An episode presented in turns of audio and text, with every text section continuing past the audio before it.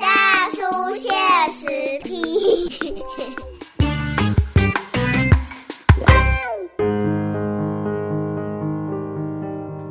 欢迎收听波特联播帮 FM 九九点一大千电台，包老去政治，触笔来公正低了哈，这个时间来个咱这个大叔现实批啊，哈啊，这礼拜咱现实批我要来，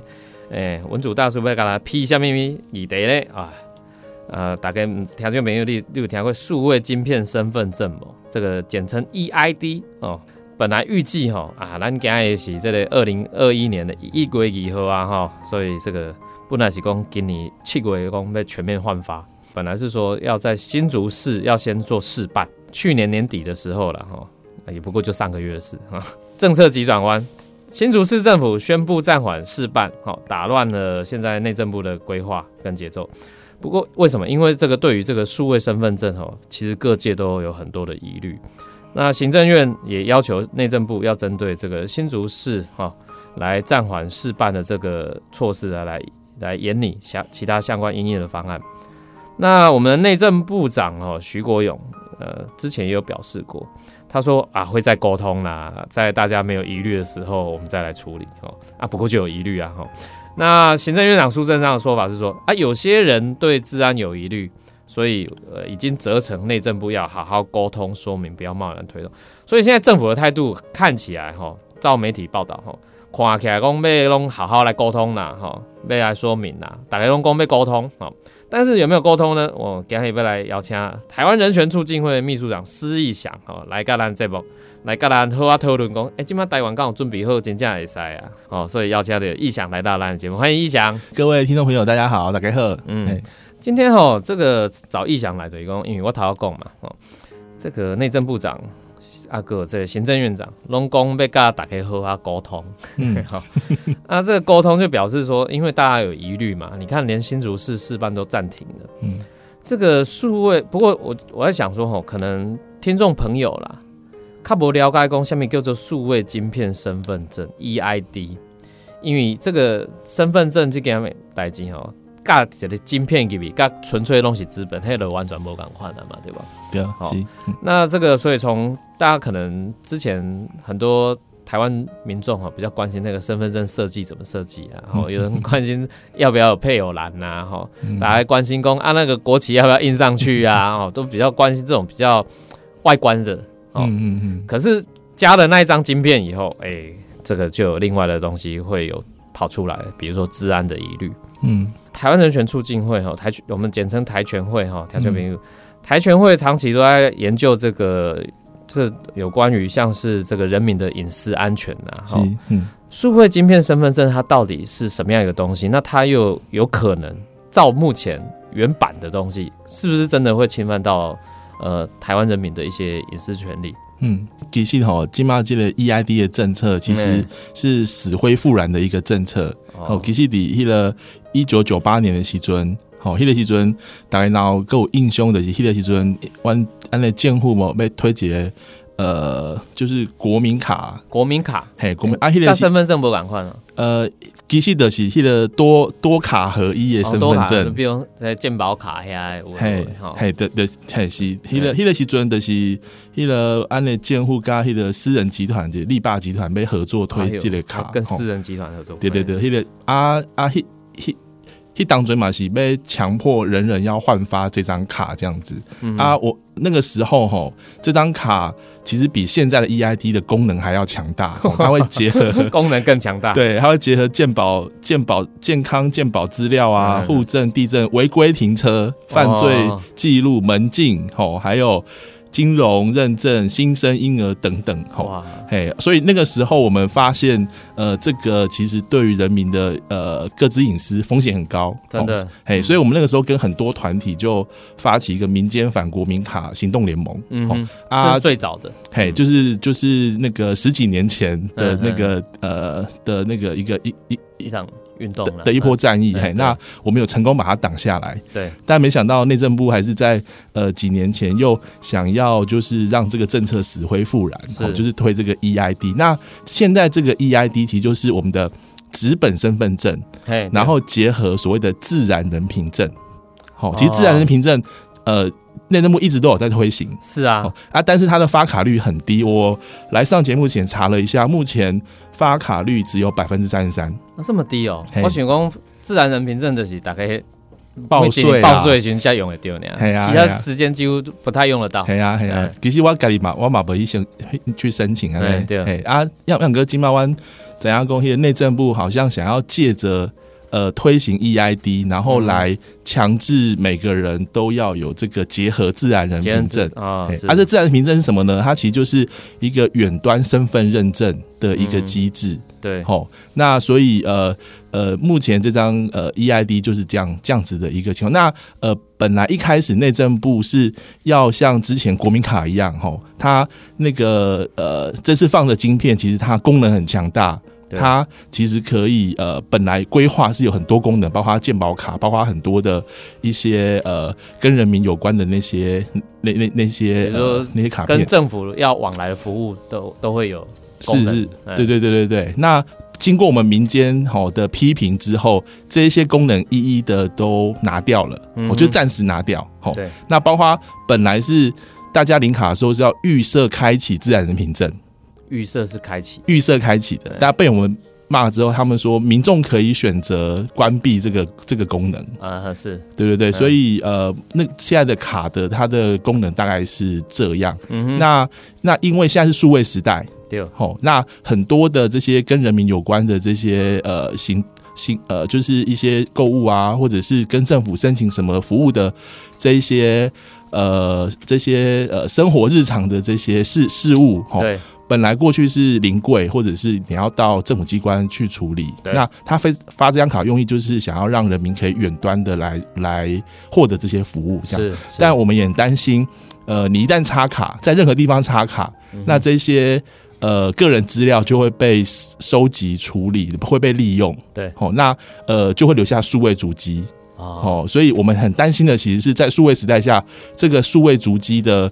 的这个呃收集处理利用，很有可能呃会影响到人民的这个呃隐呃隐私权的部分。嗯嘿，数位足迹是什么？可以跟我们听众朋友解释一下吗？好，你去任何地方刷了这张卡，然后再结合那个网络的功能、上网功能，那那呃你你任何的生活大大小小的事物就会被记录起来。啊哈，这个对民众会有什么影响吗？呃，就是一旦这一些大大大大小小的这些资讯被点滴的累积起来，那，呃，一旦有人刻意的了想要了解你的这个数位足迹，他就可以很清楚的知道你的兴趣是什么，你喜欢什么，你的政治倾向是什么。哦哦，然后嗯，然后那个呃，就是你的很多的呃生活细节，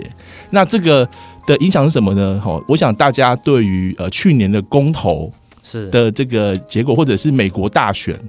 的，就是的过程中，都有所谓的资讯战。哦，就是说，呃，就是有人会刻意的去利用这些呃那个很很多公民他们的不同的类型，然后呃对这些特定的族群投放特定的讯息，是，然后来影响呃大家就是呃就是在公投或者是在选举呃选举的一些呃的一些一些一些投票意向哦。嗯嗯。那这个对于台湾这样子的一个民主呃国家，其实伤害是非常大的。所以我们在谈数位主题是在担心后面这一块。是，所以哎，条件没有。其实你网络上的每一个动作啊，都会留下一些痕迹啊。嗯，是先卖，那卖公掉那个身份证、数位身份证问题，光是你现在在上这个社群媒体也是啊，哦，就是脸书也好，或其他的相关的社群媒体也都是这样，你都会留下一些痕迹。嗯然后比如说你想说奇怪，我最近才刚搜寻一个什么关键字，结果一直跑那个东西的广告出来，哦，啊，这个简单来讲就是这样啊。以前更较古早一点，那叫做那个客户关系管理系统啊。哦，弄怎样情况？这类客户喜欢买什么东西呀、哈、嗯然后他就会呃常常记这方面的东西的资讯就会出现在你的眼前，这样子。嗯嗯那所以像这个数位分数位晶片身份证，原来它也有这样的呃疑虑啦，就是说包含刚刚讲比较严重就是资讯战，哦嗯嗯那包含可能很多比较担心的是这些资料内容是不是有可能外流到变成私人企业也看得到？那变成私人企业用来做商业运用。哎，这个是我们很担心的，因为政策它不仅仅只是卡片上的晶片嘛，对，哦，它还包括就是读卡机对是谁做的，哦然后整个系统规划是谁做的，对然后那个相关的那个资料处理利用，呃，它怎么怎么去处理它，呃，就是这里面都有没有一些明确的法律授权，都是我们的疑虑。但是现在内政部他都说，他只要凭户籍法，然后那个呃数位清章法跟这个个人资料保护法就可以来。提供足够的法律授权，但这个其实被很多的法律学者批评为是其实是远远不够的这样。子。嗯所以这些法律授权是不够嘛，哈、嗯。那包含像呃中研院哦，我们看到是。资料说中研院有提出一个叫《数位时代下国民身份证与身份识别政策建议书》，哎，中研院都提出建议书了，嗯，直接指出说这个晶片身份证欠缺整体资讯安全。是，嗯那内政部现在看起来，就像刚刚义祥跟我们所说的哈，呃，晶片读卡机到底是谁做的啊？谁谁标到那一台读卡机，也是一个问题哈。嗯没有一个控管的一个机制，嗯那这个东西当然对身份证的当事人哈的隐私呃保护，这个管理上会成一个很大的漏洞漏洞了。可是可不可以请教一下义祥说？嗯嗯据你所知，为什么内政部会这么急、这么赶，就想要推动这些政策？好，呃，其实我们也不是那么那么了解内政部在急什么啦。哦，嗯，对，其实呃，内政部它厂厂商有签约呀，我 其其实那个引动标出四十八亿的那个标案都已经嗯已经在在做了，就机器啊、卡片什么都在做了哦。啊，不过因为呃，我们刚刚谈了非常多，这张卡片跟治安还有各自隐私是高度相关的一个政策嘛。是，那但是内政部它其实顶多就是一个户籍法的主管机关，哦，对啊。它，根本不就是它根本不是各资法的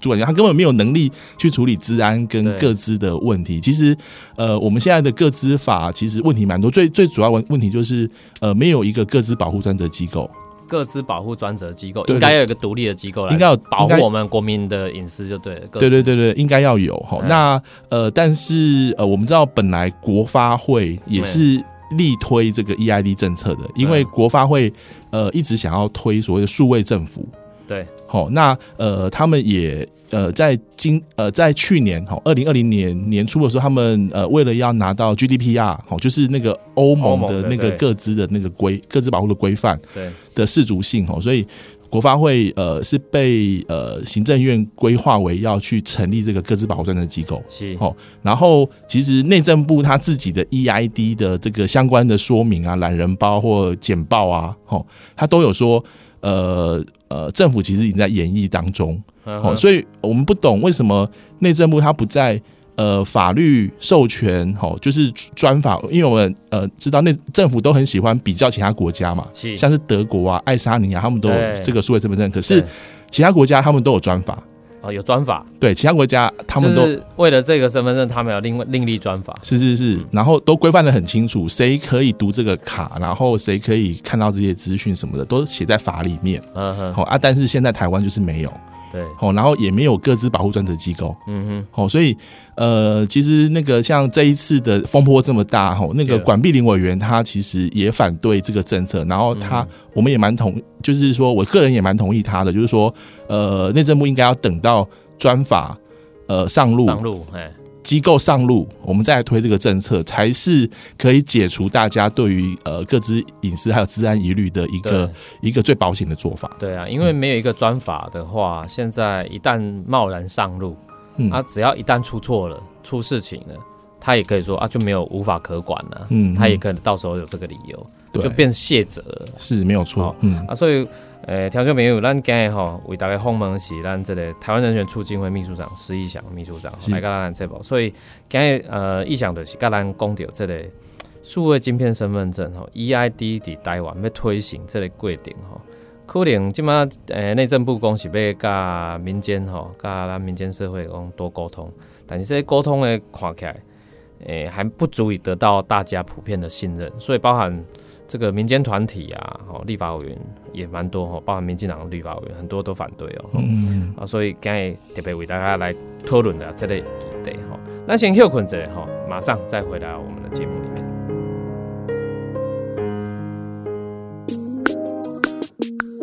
大叔现实批。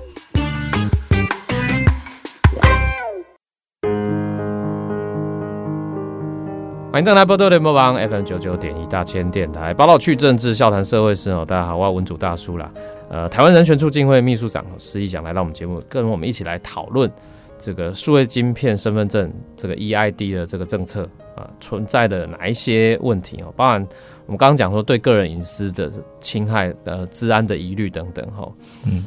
呃，刚刚也讲到了说，像这个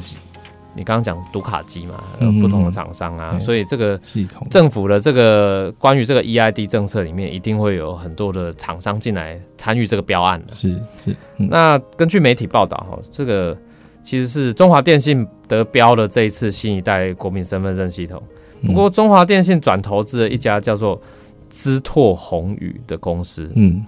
那这个公司的副总经理又担任另外一家子公司荣利的董事长。然后这一家荣利的董事，这个荣利这间公司又承接很多间中国银行的系统工程。嗯层层转包，跟大家来讲了哈。嗯这个治安风险提高，变成说，哎、我刚刚不是治安风险，变国家安全的问题啊。是不对，嘿嗯嘿。这类保分，呃，咱台全会这边安怎看？好，有谈到就是中研院那个报告嘛，哦嗯它其实那份呃呃数位身份证的政策白皮书里面哦，那个吴建明老师他的研究团队非常厉害，对，他就根据很多那个公开的讯息，然后他去呃整理了哈这个资拓宏宇它背后的相关的那个董事结构啊、资金的结构等等的哈，然后就很明确的指出哈，这个资拓宏宇它其实自己就说它是一个跨海峡资本。嗯。哦，他在台台湾跟在那个呃上海，哦，其实主要就在上海，嗯都都有很主要的客户。然后他他在做什么？就是做很多这一些像银行的啊，或者是台湾的户政系统的这个嗯设计。哈，其实那个曾去去年哈的十月二十九号，那个刘世芳委员他就有爆料，就是说我们台湾的这个户政。系统的设计师，吼，可能有上海人，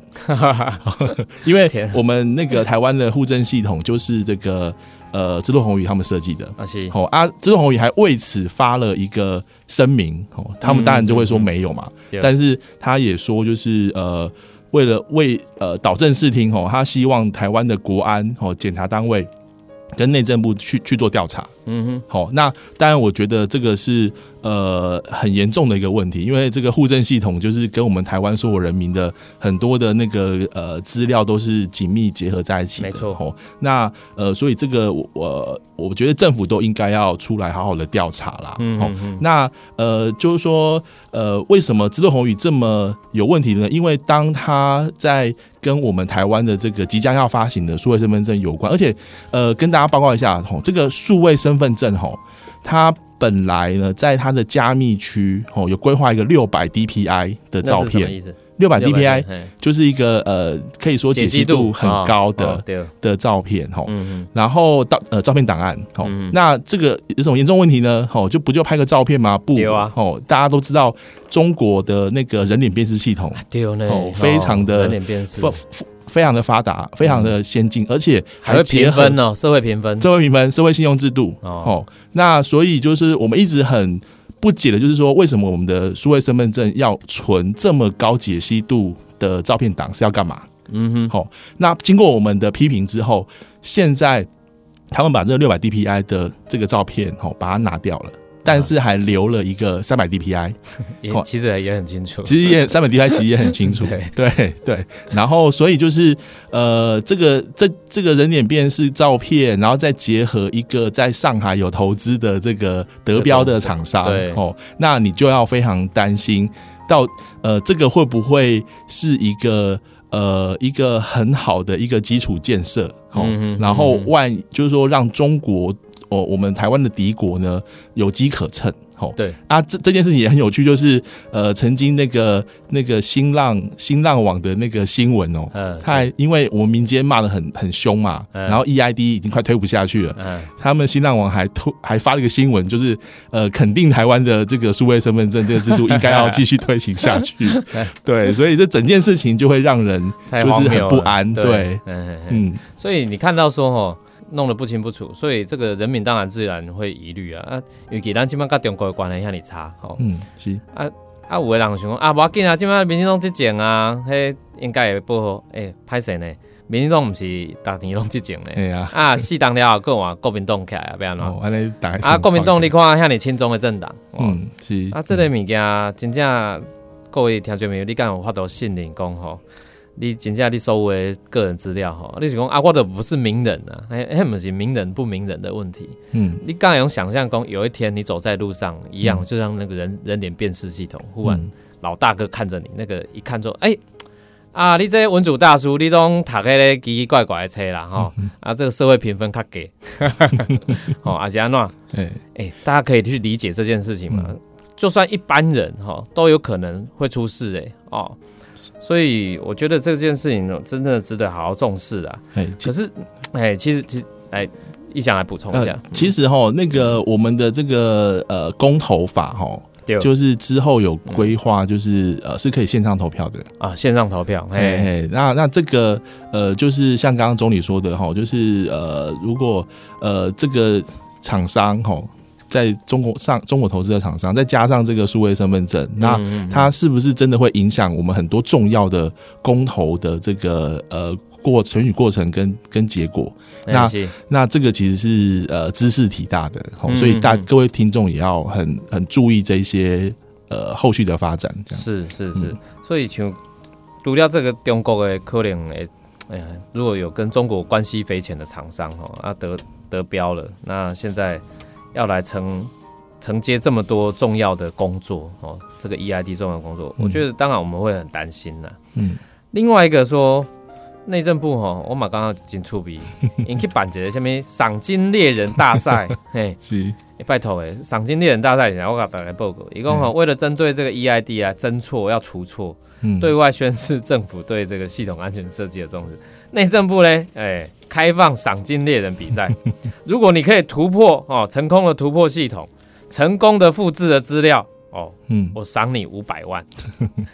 什么 K 笑五百万？如果我真的是骇客的话，对我可能把你的资料拿去卖都不止五百万对，去暗网卖，比这个好像听说是高三倍。对啊，啊这这样子，你觉得这种赏金猎人比赛可以防堵得了吗？这是好的、好的治安策略吗？好呃呃，其实呃有几件事情可以再补充啦。吼是一个就是说那个呃，因为我们这一次发晶片数位身份证嘛，对，哦，然后它晶片里面会有公开区跟加密区。哦，哦，有公开区、加密区，对它是这然后样分的。对，然后然后你就是说，尤其是加密区的话，就表示呃，民众在使用的卡的时候，你要记那个密码。哎，好、那那个当然现在的呃内政部都会主张，就是说他们用最高规格的那一种加密方式，哦，嗯来保护大家的各自。哦，那但是那个其实我们都知道，现在那个密码学的演变跟发展非常的快速。是哦、那其实呃。呃，就是根据一些资料显示，哈，其实现在正在开发一种所谓的量子密码学，嗯，好、那是就是最先进的一种一种加密方式，好、它是、嗯呃，就是说是比现在的这个这些政府所宣称的加密方式还要更更先进的。对好那那我们就担心，就是说内政部为什么呃要在这个一个呃新的科技都快上路的情况下，然后推这个 EID 政策，然后推了一阵子之后，可能它的加密方式就落后了。是好、那这个可能就会是一个问题。然后再来，刚刚提到那个赏金猎人哈、这个这样子的一个呃一个比赛哈、一个竞赛哈、其实就被那个成大的李宗宪老师哈、他是一个治安专家，而且他曾经在政府。呃，就是担任那个治安的顾问，是。哦那他其实就公开的说，呃，这个赏金猎人制度就是一个弱智的一种 一一种比赛，因为嗯。他就举当年那个纳呃，就是纳粹德国的例子嘛，是。就是当年呃英国在跟德国交战的时候，其实有一个呃很重要的一个科学家叫图灵嘛，啊，图灵对，图灵他当年就是呃就是其实 AI 人工智慧之父了，对对对，他很早就破解了那个纳那个纳粹的密码，对。对，但是他破解之后有就是说跟政府说，哎，我破解了，那政府是不是要公他就公开出来他破解成功，然后呃要想要获得什么奖金？对。哦，他当然没有嘛。当时候就是因为他没有公开，好，所以就让那个整个那个纳粹德国，好，他们的那个整个那个战争就是一节节败退。好，那从这个例子其实就很显示，就是说，如果呃今年一月真的在新竹市试办，哦，那真的有这个呃骇客，他们就真的成功的破解了 EID，请问真的就是公开出来吗？他他一公开出来的话，他的后果会是什么？除了那五百万之外，它后果是什么？对，他可能就要受到政府很多的的的监控嘛，或者是说一一个管制。哦，那再再加上刚刚总理也也知道，就是说这五百万奖金实在是太少了，嗯，哦，根本没有什么诱因，嗯，哦，所以呃，种种的这一些呃，其实都呃显示这个赏金猎人好的这个竞赛其实是非常荒谬的。那其实我们知道的一些资讯人，他们说最好的测试是什么？最好的测试其实就是，呃，开放原始码，哦，就开放原始码，然后让大家一起来检验，嗯，哦，那呃，这个才是最好的这个一种测试的方式。对，那但是其实呃，到目前为止，那个这个 EID 它的整个系统啊，它的这些呃相关的这些资讯，其实都政府都还没有开放原始码，对，所以所以这个也是大家很疑虑的另外一个点，这样子，嗯嗯，所以这个系统哦。风险非常高，嗯，好，现在看起来这个数位身份证的系统非常，因为刚回到就是呃，除了这个赏金猎人以外的比赛，那当然我觉得这个是噱头，政府好像是制想说制造一个噱头是要来转转移话题嘛，哈，对，但。因为我觉得民间的诉求其实很清楚，就是说要订立专法，对不对？是，嗯嗯。那这个专法的部分，我想是不是可以请义祥再跟我们补充一下，专法它到底可以如何有效来规范，然后保障就是国民的这些不管是治安的安全或隐私。台全会呃，其实从在关注 EID 这个议题之后，我们确确实已经有开始在研拟这个专法，但是还没有完成，哦，所以还没有草案出来的，对。呃，对，我们我我们会希望可以尽快提出。呃，一一个草案，然后来呃，希望透呃透过那个国会的讨论，然后然后一起大家来检验到底这个 EID 身份证它有哪些问题，然后然后它是不是应该透过呃最基本的一个法制的规范，好，对，来保障大家的的个资隐私以及解除大家的疑虑，对，好，那呃为什么要专法呢？其实呃我们现在使用的这个纸本身份证。哦，它的法律授权其实是户籍法，是。好，那那户户籍法它会规范，就是我们身份证的格式会是什么，哦，所以大家会看到我们的身份证正反面会有哪些资讯，这样，嘿，那但是呃，新式的身国民身份证它最大的差异就是它会放一个晶片，嗯哼，哦，它是从一个纸本过渡到一个数位晶片的一个呃的一个呃巨大的变革，对，那但是内政部还是坚持它就是一种格式。哦，他只是觉得是格式差异而已，只是格，他觉得还是在格式的规范里面不一样。对，但是其实它已经就是是一个呃，不管是值还是量，都是一个巨大的变革。是好，因为它会结合很多的这些呃插卡，然后网络时代、数位时代的应用。嗯哼，好，所以所以呃，我们呃，其实就包括中研院的法律学者，还有那个资讯法中心的学者，都指出说，我们户籍法已经远远无法承载数位身份证。的这个相关的规范，对，好，所以所以那个呃，台全会呃这边想要呃推出的这个呃呃数位身份证哦，芯片身份证的这个呃专法，就就就是要去规范哈呃一旦呃政府强制人民换发，而且呃我们很多的这些呃跟政府申请的服务，或甚至未来有可能会被私人企业。也去应用的时候，对，那这里面的呃资料的收集、处理、利用，哦，就要很非常明确的规范。那其实我们刚提到，像德国、像爱沙尼亚，他们其实都在法律上写的清清楚楚的。嗯好、那那但是台湾现在就是没有，我们就会认为说，呃，现在在没有明确法律授权情况下，其实根本就不应该推这个呃毫无规范，然后一旦大家的这些各自隐私被侵害了，是。哦，谁来负责？那有没有人会被救责？哦，这些其实都现在都不清楚，然后就要推了。嗯，对，哦，令我们痛心或愤怒的，哦，嗯其实是现在这个政策其实已经哦头洗到一半。哎，对，好，那怎怎么说呢？好，我们已经标出了四十八亿啊对哎的纳税人的钱，对，好，那然后一直强推这个被大家骂到呃臭头，甚至现在已经几乎要停下来的一个政策。是，哦，那谁来为这四十八亿的大家人民辛苦的纳税钱来负责？对，要收尾啦，要一个清楚的收尾。嗯是是是，对，对嗯，所以请大家可以继续的追踪这个议题下去，是这样，嗯，对啊，因为今麦垮起来，诶、内政部、呃、看起来是说要多沟通哈，那 不要贸然推动。哎、行政院长说说不会贸然推动，是哦，嗯所以既然呃政府现在已经提出这样说法，我嗯，我们他说不会贸然推动，我们还是要监督啦哈。是是是，讲说，哎、